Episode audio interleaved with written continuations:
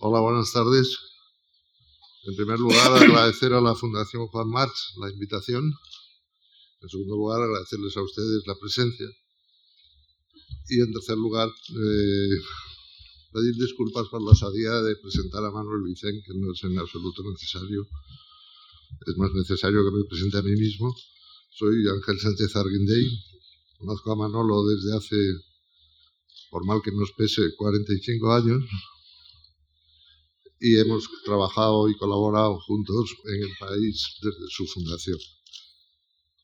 Como diría el difunto y como un amigo Paco Umbral, o parafraseándole, hemos venido a hablar de tu libro.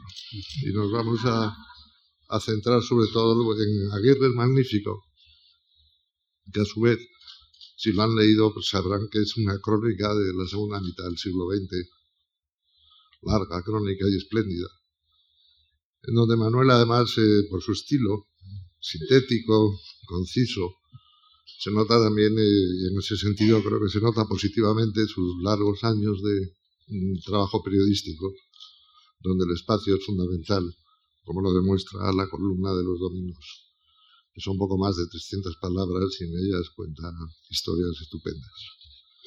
En este libro ese estilo conciso, en ocasiones sobrio, la mayoría, es un estilo que yo me atrevería a mm, calificar de barogiano, sabiendo como sé que Baroja fue uno de sus maestros, del que no sé si habló el otro día en la conferencia que dio sobre sus mitos, supongo que sí.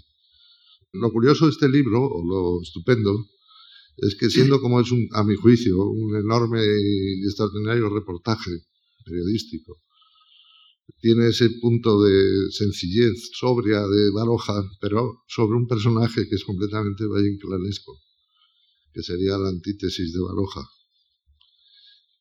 En ese sentido, cabe recordar una pequeña anécdota de Baroja cuando se muere, o asesina, mejor dicho, a una monja vinculada al Palacio Real.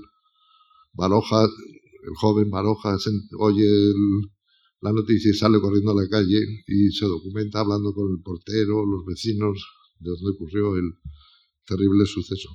Y cuando vuelve a su casa, en Argüelles, encuentra a toda su familia y a los amigos escuchando a Valle Inclán, que daba una extraordinaria explicación sobre la muerte, el asesinato de la monja, que no tenía nada que ver con la realidad, pero que era, eh, como digo, extraordinaria. Pues Manolo, cogiendo un personaje barroco y, extraordinario, en el sentido fuera del ordinario, como era el cura Aguirre, o Jesús Aguirre, relata esa vida y la de su tiempo con esa sencillez barogiana. A mí me van a permitir, aunque supongo que bastantes o muchos de ustedes han leído el libro, yo le haré a Manolo preguntas, tirándole un poco de la lengua, y en ocasiones leeré extractos del libro porque creo que son unas descripciones espléndidas de situaciones, de personajes, y donde sobresale por encima de todos ellos el propio Jesús Aguirre, del que comprobarán que todas las más, eh, mayores maldades que se dicen en este libro las dice el propio Jesús, que da para eso extraordinario. El libro comienza, como saben, con una recepción del premio Cervantes a Gonzalo Torrente Ballester en Alcalá de Henares, un 23 de abril del 85. En ese patio que hay en la universidad, donde pasan bandejas con chorizo y cosas de estas y donde asisten los monarcas, y por supuesto el, premiado, en este caso Torrente, estaba Jesús Aguirre, amigo de Torrente desde hacía muchos años, y en un momento dado se le acerca a Manuel Vicén y, le dice, te voy a presentar al rey, porque no lo conocía. Manuel es muy tímido y se deja llevar. Y le dice a Jesús al monarca, Majestad, le presento a mi biógrafo, Manuel Vicente. Manuel se queda sorprendido, pero lo que demuestra esa anécdota es el carácter profético de Jesús Aguirre. Porque 20 años después o 25 años después escribes una estupenda biografía de un personaje que en un momento dado tú mismo te preguntas, y te lo voy a leer, para que me contestes. Dices, te preguntas a ti mismo si Jesús es tan culto y extraordinario como aparenta o todo él es una impostura. Y yo quería preguntarte qué conclusión has sacado. Eh, buenas tardes, gracias por estar aquí. Gracias también Ángel por acompañar. Bueno, comentábamos antes en el gin tonic de la cafetería que en el ADN, bien por su nacimiento o por lo que fuera, el código que llevaba en el ADN era el de la simulación.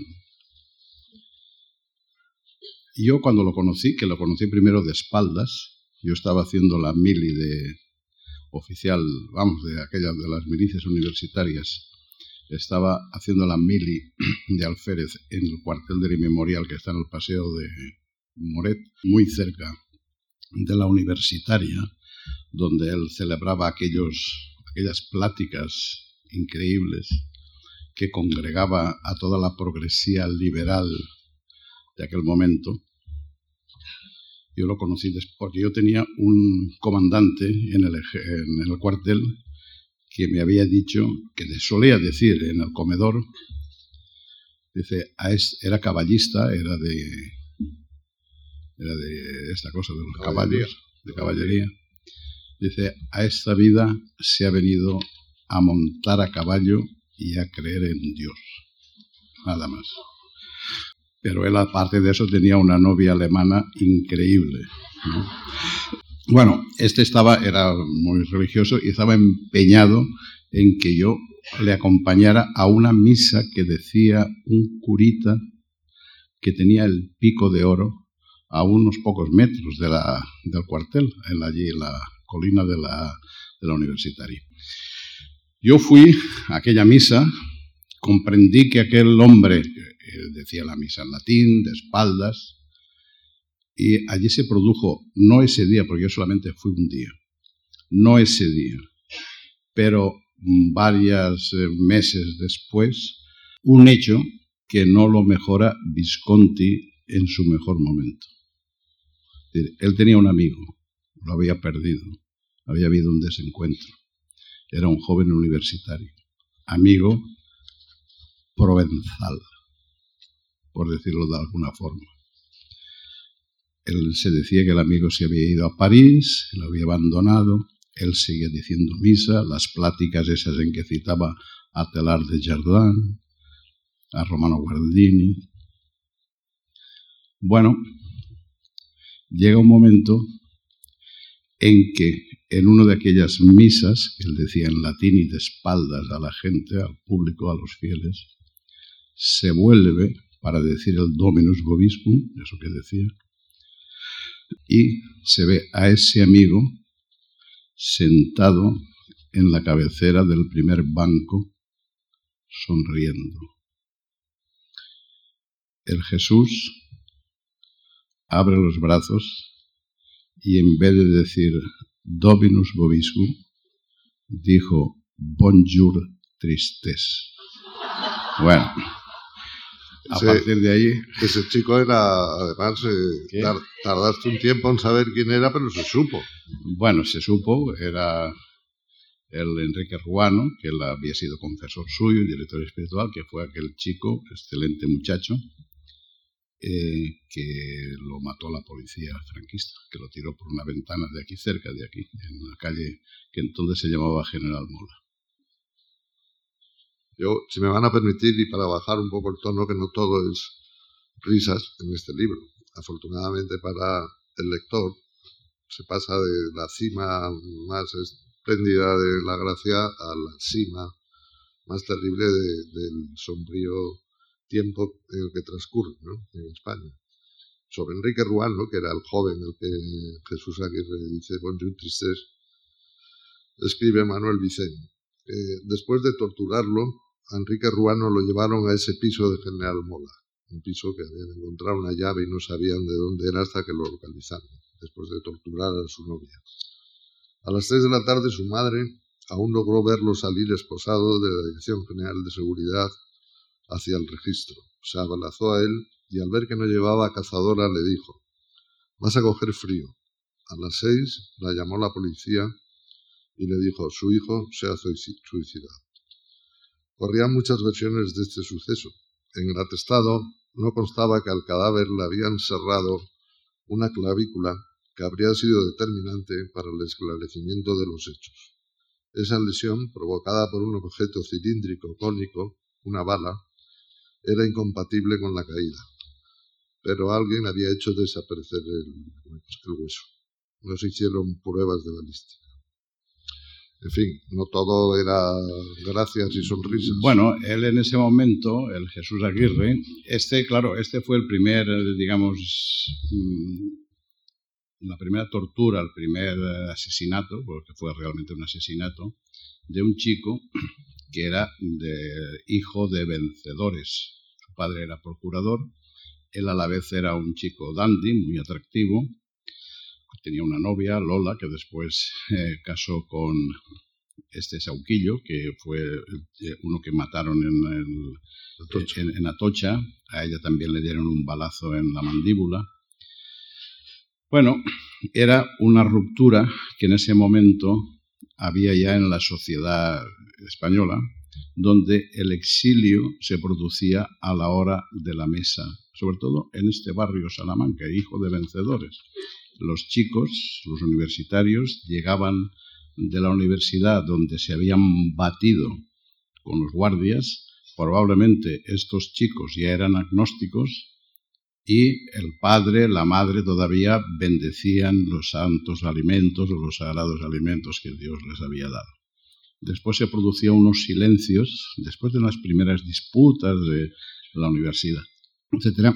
Y se produjo los primeros silencios entre dos generaciones, una generación que empezó a distanciarse de los anteriores a través en el año a mitad de los 60, en que la generación anterior no comprendía ni los deseos de, la, de sus hijos ni sus hijos de los padres. Aquí en España eso se produjo en ese silencio incomprensible en que las palabras de los padres y las palabras de los hijos, me estoy refiriendo a una clase burguesa, liberal, hijos de vencedores, etc., un silencio en que las palabras ya no significaban lo mismo. Esa distorsión entre dos generaciones tuvo una explosión, una explosión casi de opening, de, de, de como de una fiesta flamígera en el mayo francés, que no fue una revolución eh, proletaria ni una revolución social, sino fue una revolución casi estética. Yo estaba en ese momento en Madrid. El cura Aguirre, en el 68, ya estaba en Madrid. Era en ese momento en que dejaba de ser cura, no sabía si era cura, algunos todavía le llamaban el padre Aguirre,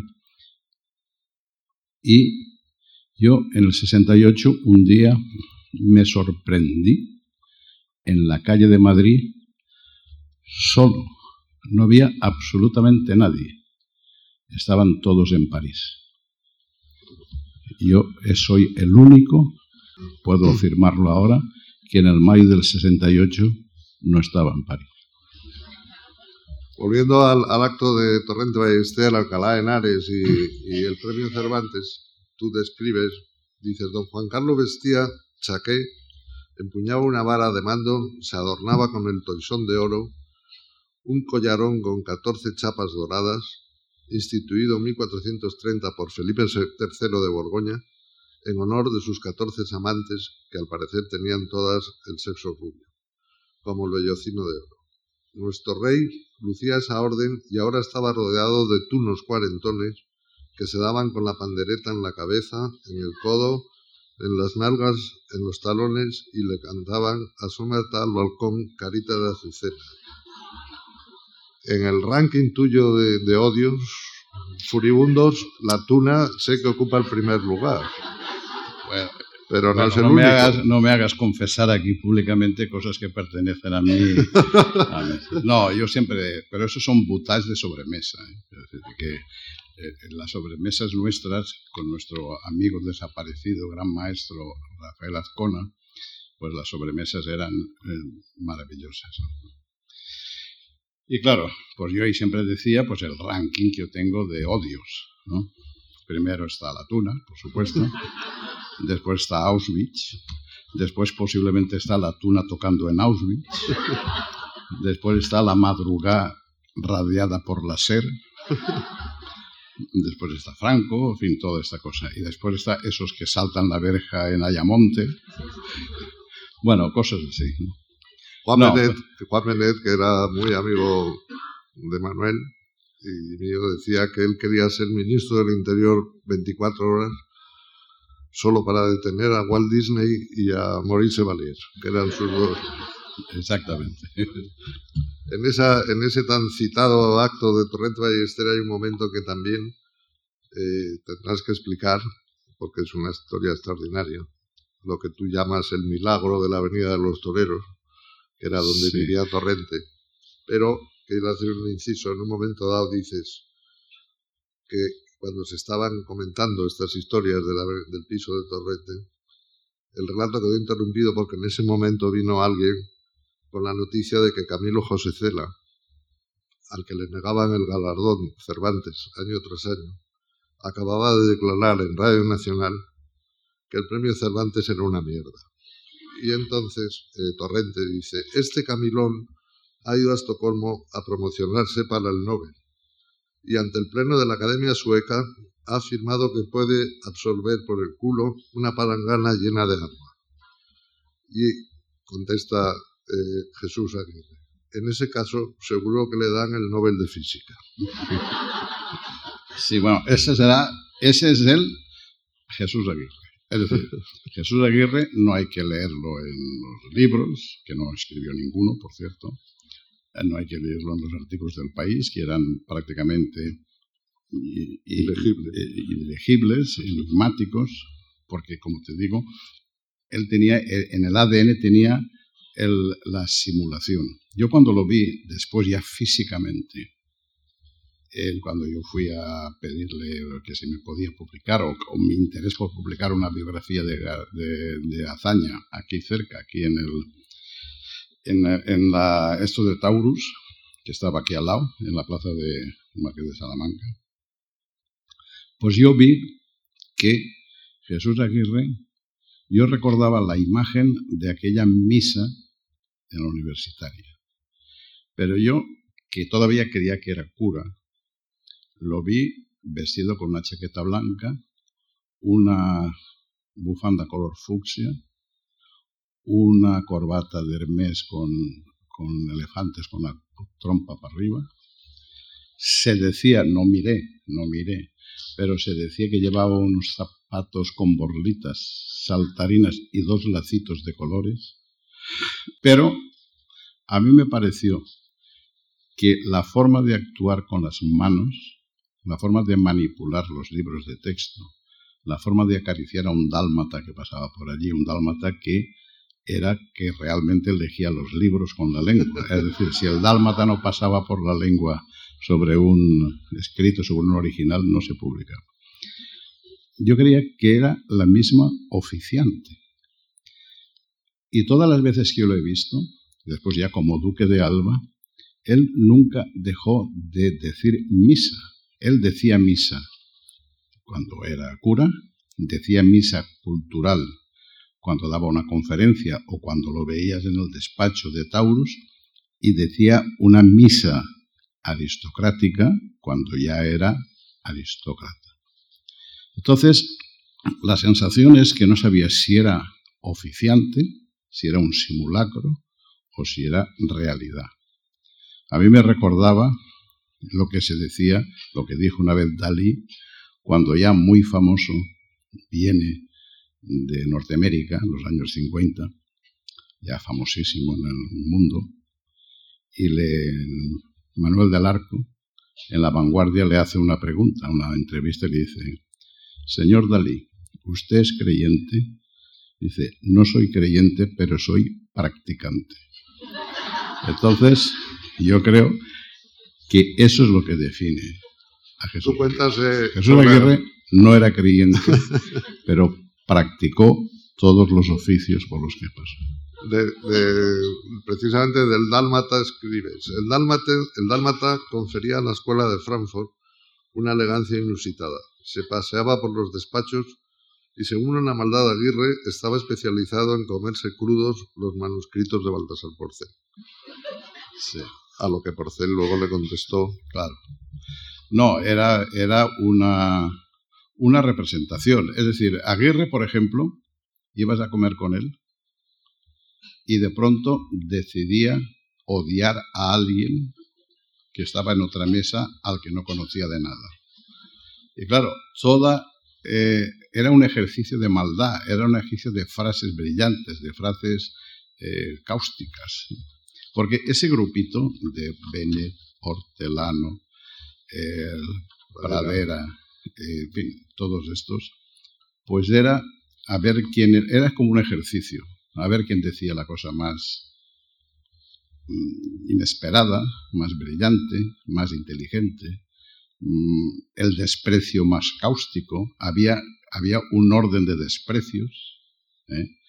De pronto despreciabas, ensalzabas a alguien al que había que despreciar y te retiraban la palabra. Es decir, y, una vez, yendo con ellos, con el grupo este, les dije, oye, vamos a ver, ¿por qué no hacemos como en el baloncesto, que hay descansos? Es decir, de que hay tiempo muerto y en esos cinco minutos podemos decir lo que dice todo el mundo. Esta, esta sopa esta brisa se agradece, lo bueno que tiene aquí este lugar es que de noche refresca, cosas de estas, ¿no?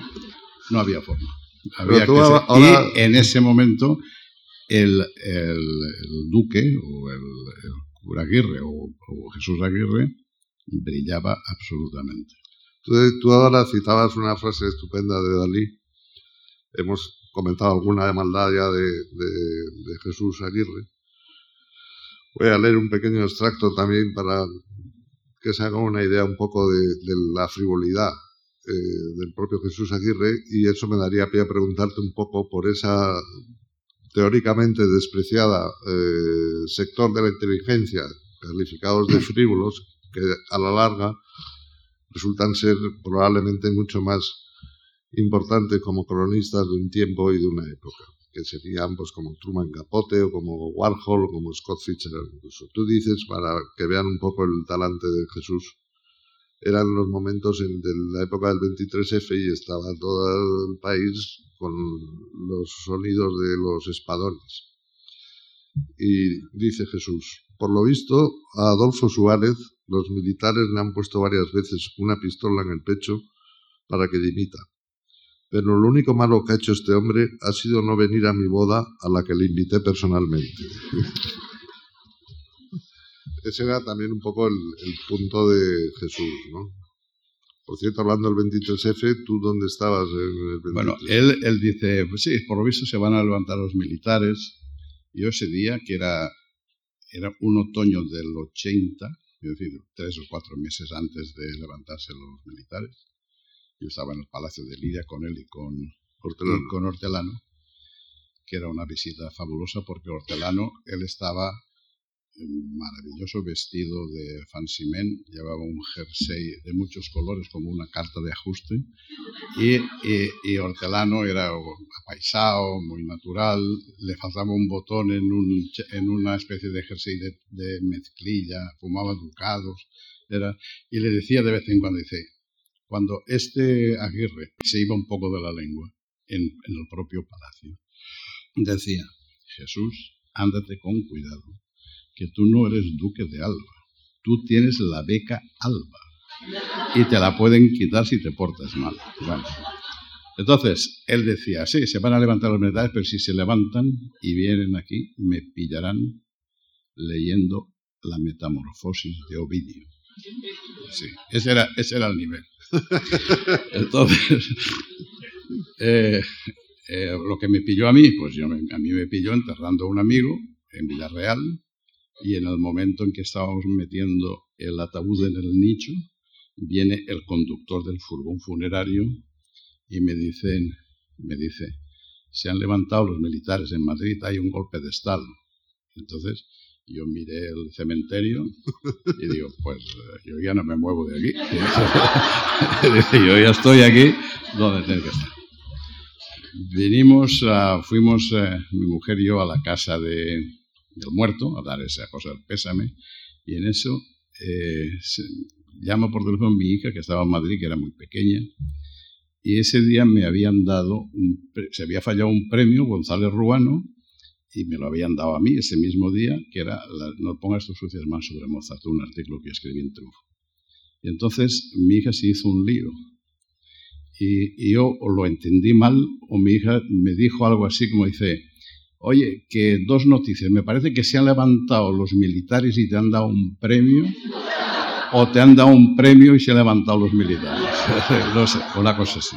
Bueno, entonces, esa noche, esa noche, volvimos para Madrid y, eh, bueno, al ver que estaba todo, nos quedamos allí en casa de la familia, en Villarreal. Bueno, en Valencia, febrero, hay decenas de miles de estorninos que por la tarde se refugian en la Gran Vía, donde hay unos ficos inmensos y unos falsos plátanos inmensos, y una había una antena enorme de la hidroeléctrica que estaba toda llena de estorninos y era negra. ¿no? Excuso decir que esos pájaros están acostumbrados, si son de Valencia, a toda clase de petardos, de ruidos, de tracas, de castillos, de mascletas, de todo. ¿Qué ruido que ellos no llevaban codificado no harían los tanques de Milán que esa noche a las 12 de la noche, huyeron en desbandada y no volvieron a Valencia hasta tres días después. Es decir, una de las cosas que no se ha investigado es dónde estuvieron esos pájaros durante tres días. Bueno, y después hay una anécdota muy esto. Yo tengo un amigo que es un muy ludópata que, y, rico, y señorito, que eh, sale de casa cuando le da, es como un dipsómano en, en, el juego, cuando le da una pulsión de juego, no lo puede evitar, eh, baja de casa, para el primer taxi, dice taxi, al Monte Picayo, a Valencia, desde Madrid, que es un, eh, había una sala de juegos, vamos, un casino. Eh, tiene al taxista dos días o tres días durmiendo en el hotel, etcétera, todo, y después regresa a Madrid, normalmente pelado, a Madrid. Me dice, yo el 23 de febrero había estado tres días jugando en el Monte Picayo, en el taxi regresé a Madrid, llegué a Madrid el 23 de febrero a las 6 de la tarde, me metí en la ducha con un transistor, con un transistor.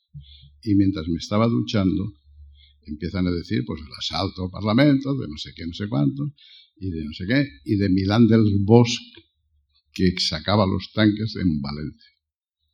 Dice, pero ¿cómo es posible si Milán del Bosque, que era un carcamal con un fular, estaba anoche a mi lado jugando a la ruleta y le pelaron.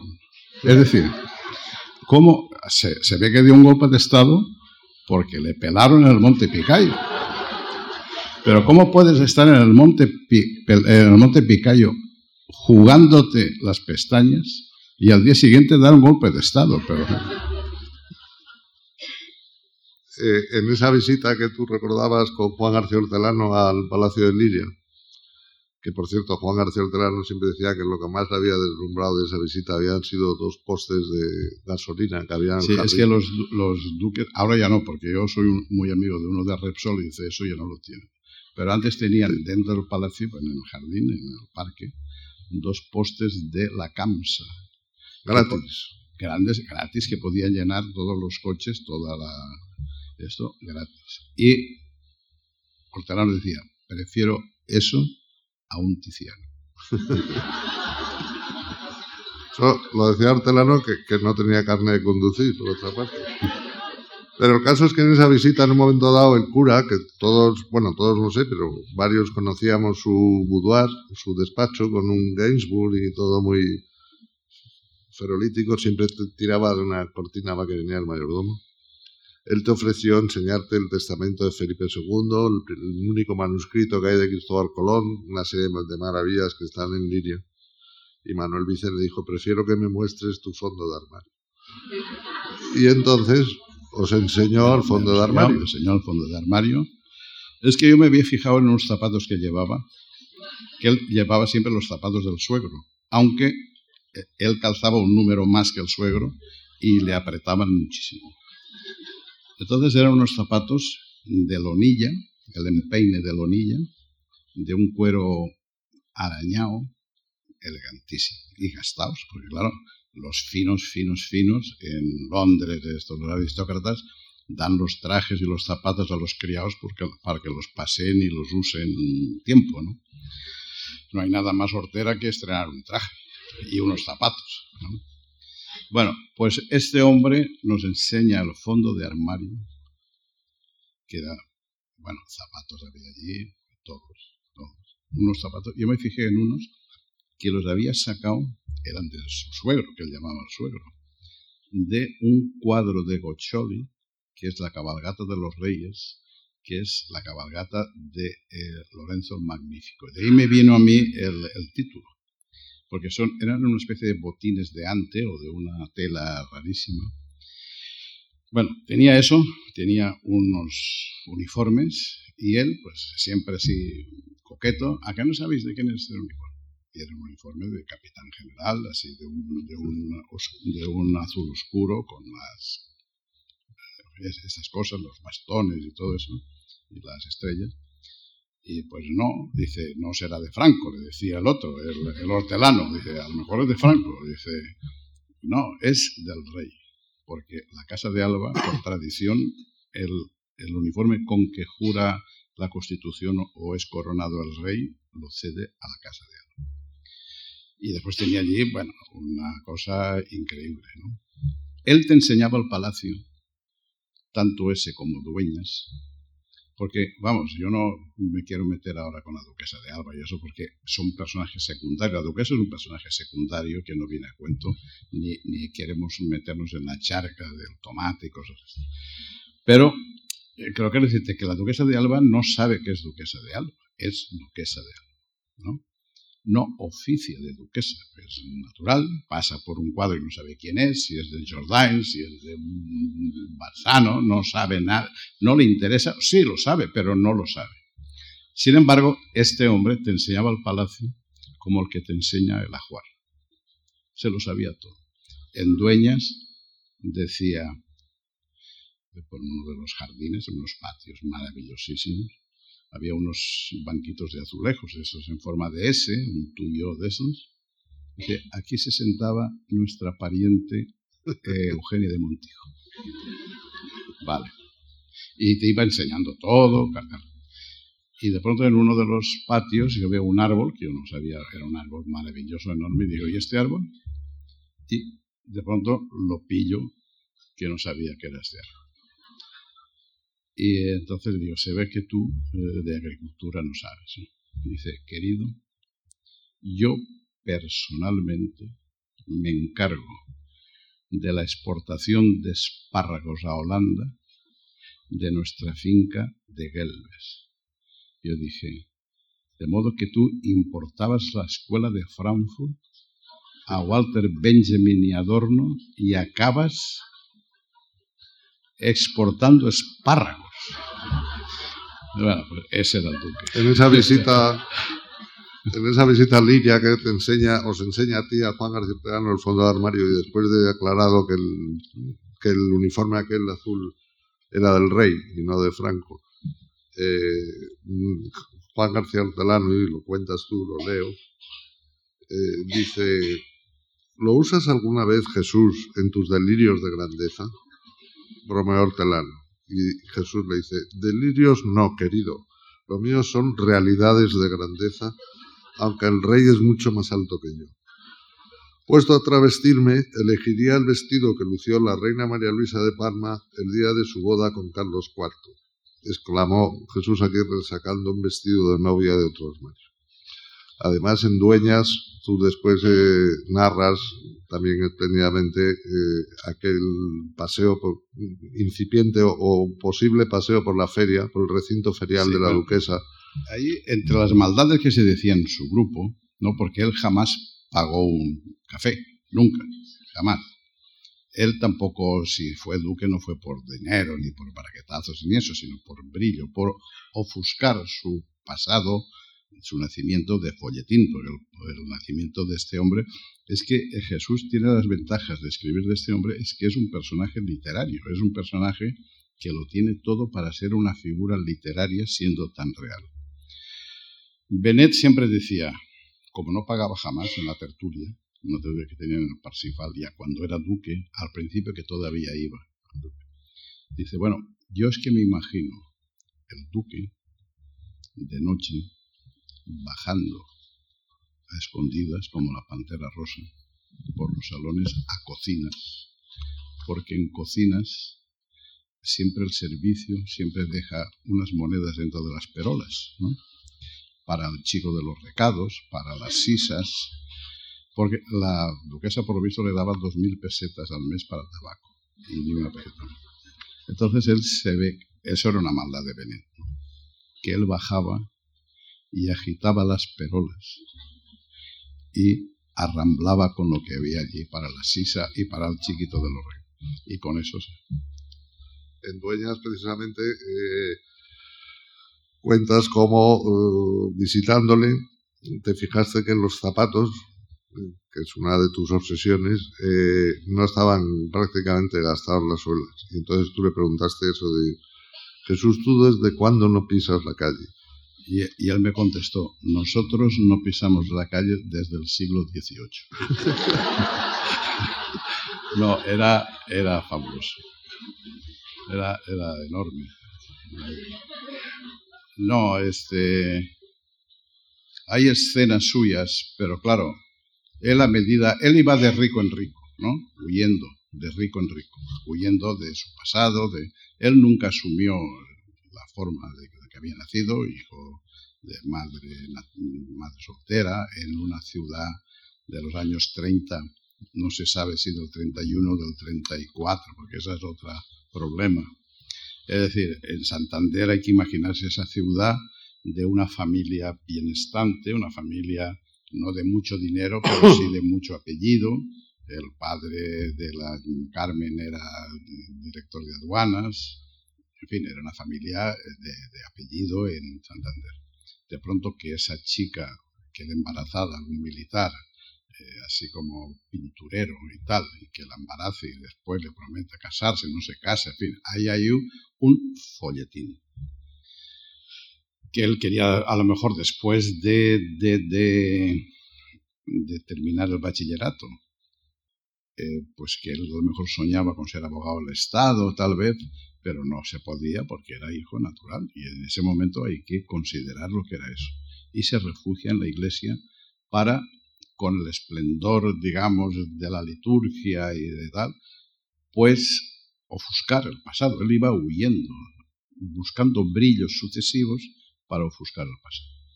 Va a Alemania, en Alemania conoce a Ratzinger, eh, se hace muy amigo de un amigo de Ratzinger, van de excursión por la Selva Negra, se bañan en una cascada, eh, se bañan después en unas termas que hay en Baden-Baden, es decir, un exquisito.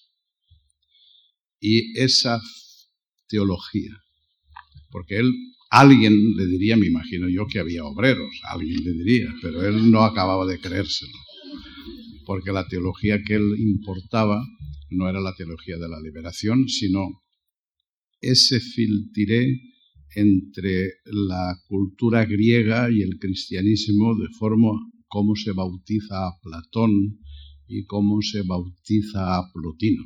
¿no? En, en eso, porque como decía no sé quién, si los teólogos supieran de cierto que Dios no existe, seguirían haciendo teología, como es lógico. Y entonces él, eso lo importa a España. Da unas charlas en la universitaria donde iban todos y cuando digo todos, es todos, porque yo no conozco a nadie que no haya casado el cura virgen. Él tuvo arrodillado en el confesonario, pero no como ahora que se confiesan de lejos con internet y cosas de esas. No, no. Mejilla contra mejilla, un aliento llevando el pecado y otro el perdón.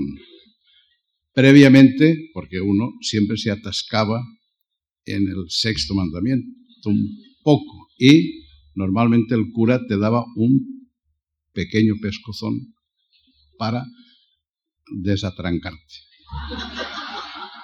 Y en ese confesonario estaban todos. Es decir, una vez Carandel y yo, desde que yo hacía las crónicas parlamentarias, desde arriba veíamos toda la bancada y a todos los, a todos los socialistas los había confesado el cura Aguirre.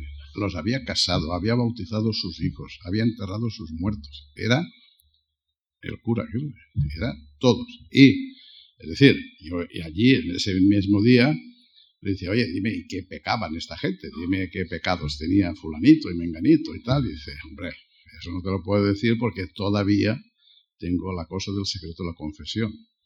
Pero en general te puedo decir que nada del otro mundo.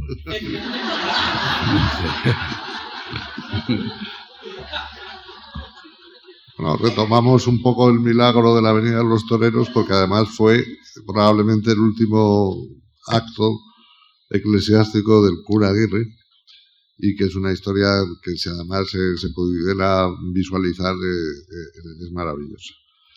Bueno, pues resulta que la generación del 36, que era pues Laín, eh, Torrente, Tobar, Rosales, Vivanco, Cela, etcétera, etcétera, etcétera, eh, tenían la costumbre de una vez a la semana reunirse en casa de uno de ellos a tomar café. A veces iba un fotógrafo que se llamaba húngaro Nicolás Müller y hacía una placa, en fin. Y también iba el mercantilista esta Rodrigo Uría, Zabaleta, todo eso.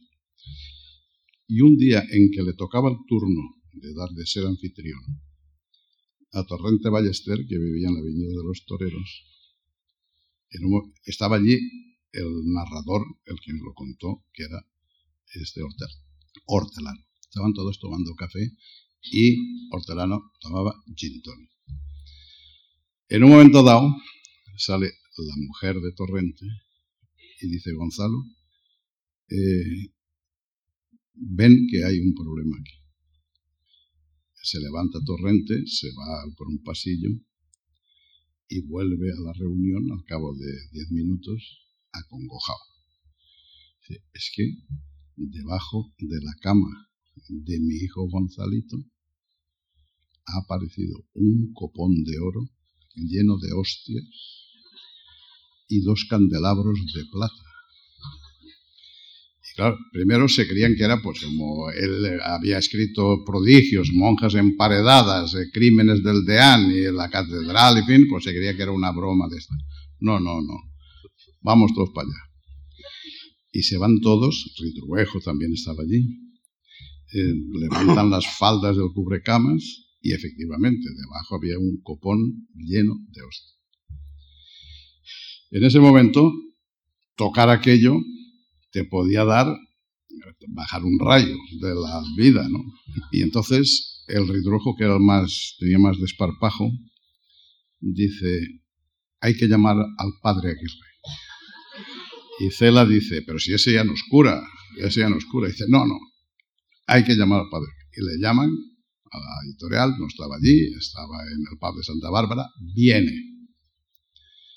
Ve aquello, se hace cargo enseguida de las circunstancias y dice, en un canon del derecho canónico, cuyo número no me acuerdo en este momento, dice que en caso de que unas obleas se encuentren fuera del sagrario, fuera de tal, se entenderá que están consagradas. De todas formas, yo las voy a consagrar otra vez para que no haya dudas. De modo que coge el copón, Cela coge los candelabros, con el, con el chisquero enciende los candelabros y se los llevan al salón. Dicen, arrodíllense ustedes que van a tomar ustedes la comunión. Y entonces te ves a toda la generación del 36 arrodillado, arrodillado. Y a García Hortelano sentado de panchingao con el whisky, con el gin en la mano. Dice, como hay, calculo unas 300 hostias y una a una no se las puedo dar porque se me haría tarde porque he quedado con un amigo, yo se las voy a dar en tacos. Pero con una condición, porque eso está prohibido por el, vamos, por el canon, que no pueden tocar con los dientes. Es decir, si tocan con los dientes ustedes pecan. entonces empieza a dar tacos, a tacos. Y claro, eh, Cela dijo, yo, ¿y por qué no damos un poco de mermelada y un poco, un poco de, de mistela? Un poco de mistela. Y cuando le tocaba el turno a García Hortelano, García Hortelano decía, paso, padre. Y, dio la comunión y ya está, y ahí se acabó todo. Bueno, ahí fue donde conoció Jesús a, Juan García Hortelano. En ese, en ese evento, es donde se conocieron por primera vez. Porque es que eso que de los tacos que cuenta Manuel es verdad, y lo contaba Hortelano, pero claro, había tantas hostias que pasó como diez veces. y las diez veces Hortelano le decía que no ya con el dedo. Paso, paso. Y es más, no solo que conocieron, sino que realmente fue uno de los escasos amigos que tuvo y mantuvo Jesús. Sí, él, iba mm, cerrando puertas. De hecho, ya no se ponía al teléfono de nadie, ni de Pradera, ni de eh, nadie, ni de Benet. Aunque cada uno también iba muriendo y él entró en una fase ya de una depresión. Bueno, ya esto y, a medida que él entró en una fase de una depresión y de la enfermedad, etcétera, pues se iba quedando solo. Y bueno, ya no se ponía el teléfono de nadie, iba cortando, porque él siempre iba, eh, como decía Matías Cortés, de amigo, de rico en rico, siempre huyendo hacia adelante. Y después cuando le invitaban a algún rico, siempre volvía contando cómo eran las toallas, cómo era la jabonera de qué tenían en el cuarto de baño. Sí, esas cosas, esas. Matías Cortés que juega un papel importante en la vida de Jesús porque se conocen cuando Jesús era capellán del César Carlos, colegio mayor que estaba también Pío Cabanillas y fin, una serie de, de prohombres del régimen. Y Matías es que Pío Cabanillas, años después, le nombra director general de música a Jesús y Matías Cortés mm, le presenta en Marbella a la duquesa de Alba. Que, fue un accidente porque estaba Jesús, Jesús decía, yo paso los julios, yo hago los julios en Marbella, siempre invitado, en casa de Matías Cortés, que era catedrático y un famoso abogado. Y en una tarde marbellera eh, se presentan allí una visita de esas esporádicas que pasa con las gentes de Marbella que se presentan los duques de Erión con la duquesa de Alba. Y allí estaba Jesús Aguirre con un pareo, gafas de espejo y un sombrerito blanco. Eh, se saludan y conociendo el personaje, es evidente que él empezaría a decir unas cosas eh, cáusticas, mordaces, epatantes, inteligentes, citando personajes que aquella señora ni sabía ni le importaba, se cayeron fatal porque al ver que aquella señora no le seguía el rollo ese patante, pues aquella señora dice, este es un petulante y aquella decía, esta es una impresentable. Después ya se... Pero eso también pasa entre un chapista y una cajera de Campravo, es decir, que pasa Pero después se conocen y tal.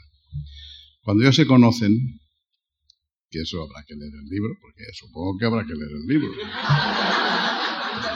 Después, ¿eh? después de todo lo que estamos contando, no creo. A, ver, a ver, si, si estamos aquí eh, tirando piedras contra el Bueno. Bueno, no, contaremos el final. Bueno, total, que eh, que después ya cuando se conocen, etcétera, etcétera, en casa. De, y, claro, los amigos les iban preparando niditos, niditos, ¿no? Pero niditos de palacios, ¿eh? Un palacio aquí, otro palacio allá, un palacio aquí. Y en uno de los últimos, que era en el castillo que los duques de Erion tienen por ahí por Toledo, bajando ya de noche, una tarde de otoño hacia Madrid, al atardecer, con ya todas las sierras inmoradas, las nubes ensangrentadas y unos collares de esos que hay en las ciudades, en Madrid, esos collares de las urbanizaciones. En el cochazo, ella detrás le coge la mano, se ve que le da un, un salpullido, le coge la mano a aquel señor y le dice, Jesús, liémonos. Y Jesús le dice fríamente, dice, no es suficiente, no me basta. Eso, eso es estilo. El caso es que tiempo después se casa Jesús Aguirre, hijo natural, sacerdote, director general de música, director de Taurus, llega a la cima y se convierte en el decimoctavo duque de Alba. Después de la ceremonia de la boda, que por cierto el juez fue Clemente Auger, cuentas tú, Javier Pradera y Clemente Auger se encontraron con Felipe González en el restaurante El Chuletón. Venimos de la boda de un ser permanente, tú eres provisional, comentaron Clemente y Javier a, Felipe González.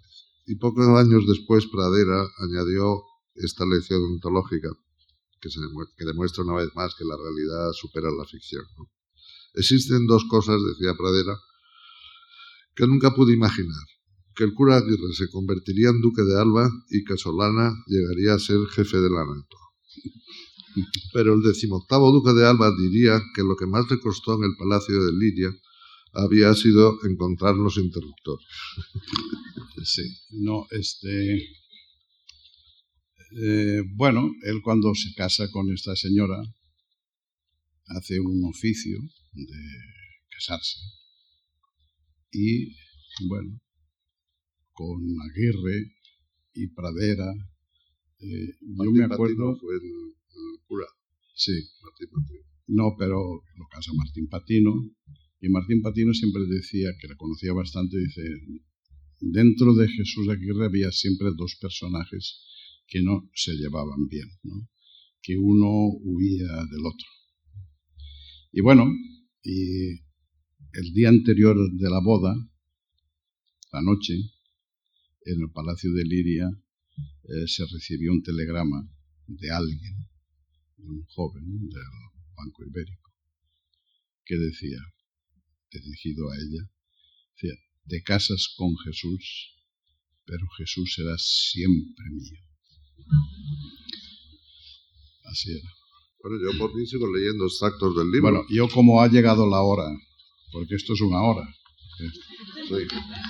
Y en la cosa del, protocolo dice que el, en este caso yo, tiene que leer un texto inédito, corto.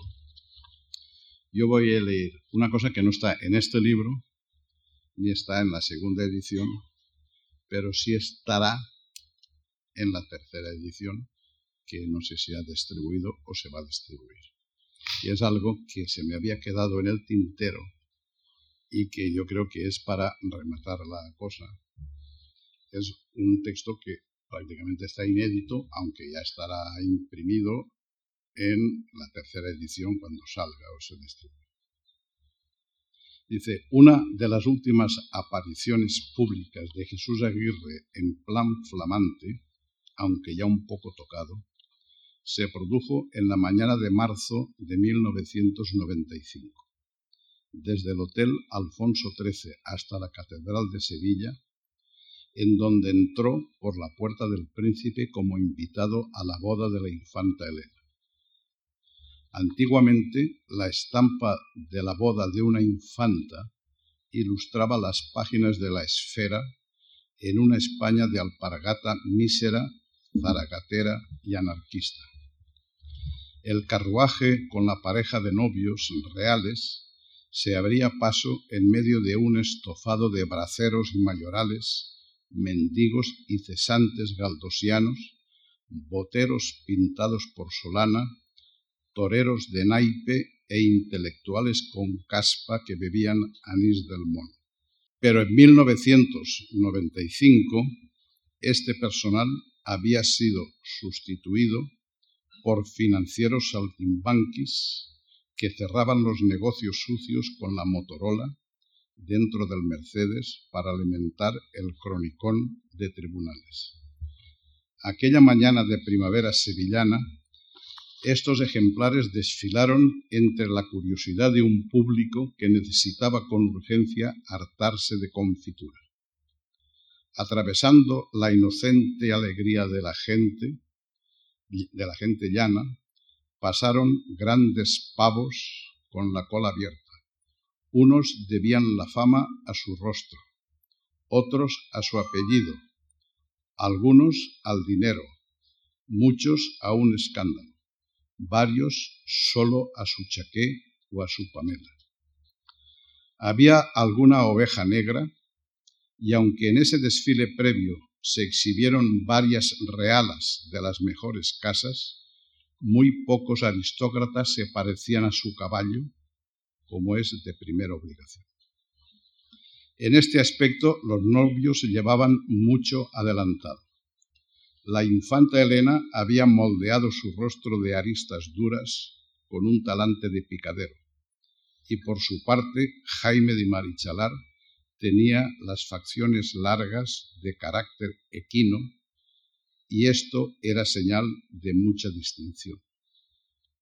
La infanta Elena se casaba con un segundón de provincias con casona oscura en Soria y una vez más los obispos, una catedral, los tafetanes, los candelabros, Mozart, Händel y, los mejor, y las mejores jacas jerezanas, la epístola de Pablo a los Corintios, los grandes jeques de, de Arabia, el príncipe de Gales y otras estirpes europeas más o menos degeneradas, los fajines y las medallas habían venido a apuntalar el deterioro político de un país que ha perdido, que había perdido la fe en la moral del socialismo.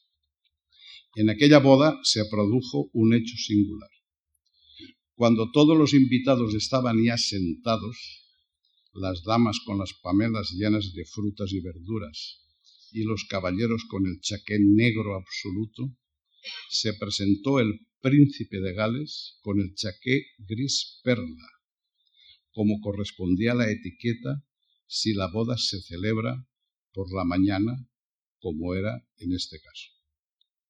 Vi por televisión la cara de pasmo que puso Jesús Aguirre cuando descubrió que el heredero de la corona británica era el único que iba bien vestido según el protocolo. Le pregunté días después cómo no había lucido él también un chaqué gris como el príncipe de Gales. Aguirre el Magnífico me contestó, este señor ignora que en Sevilla se creó en el siglo XVII la escuela tenebrista y por eso se luce el chaqué negro.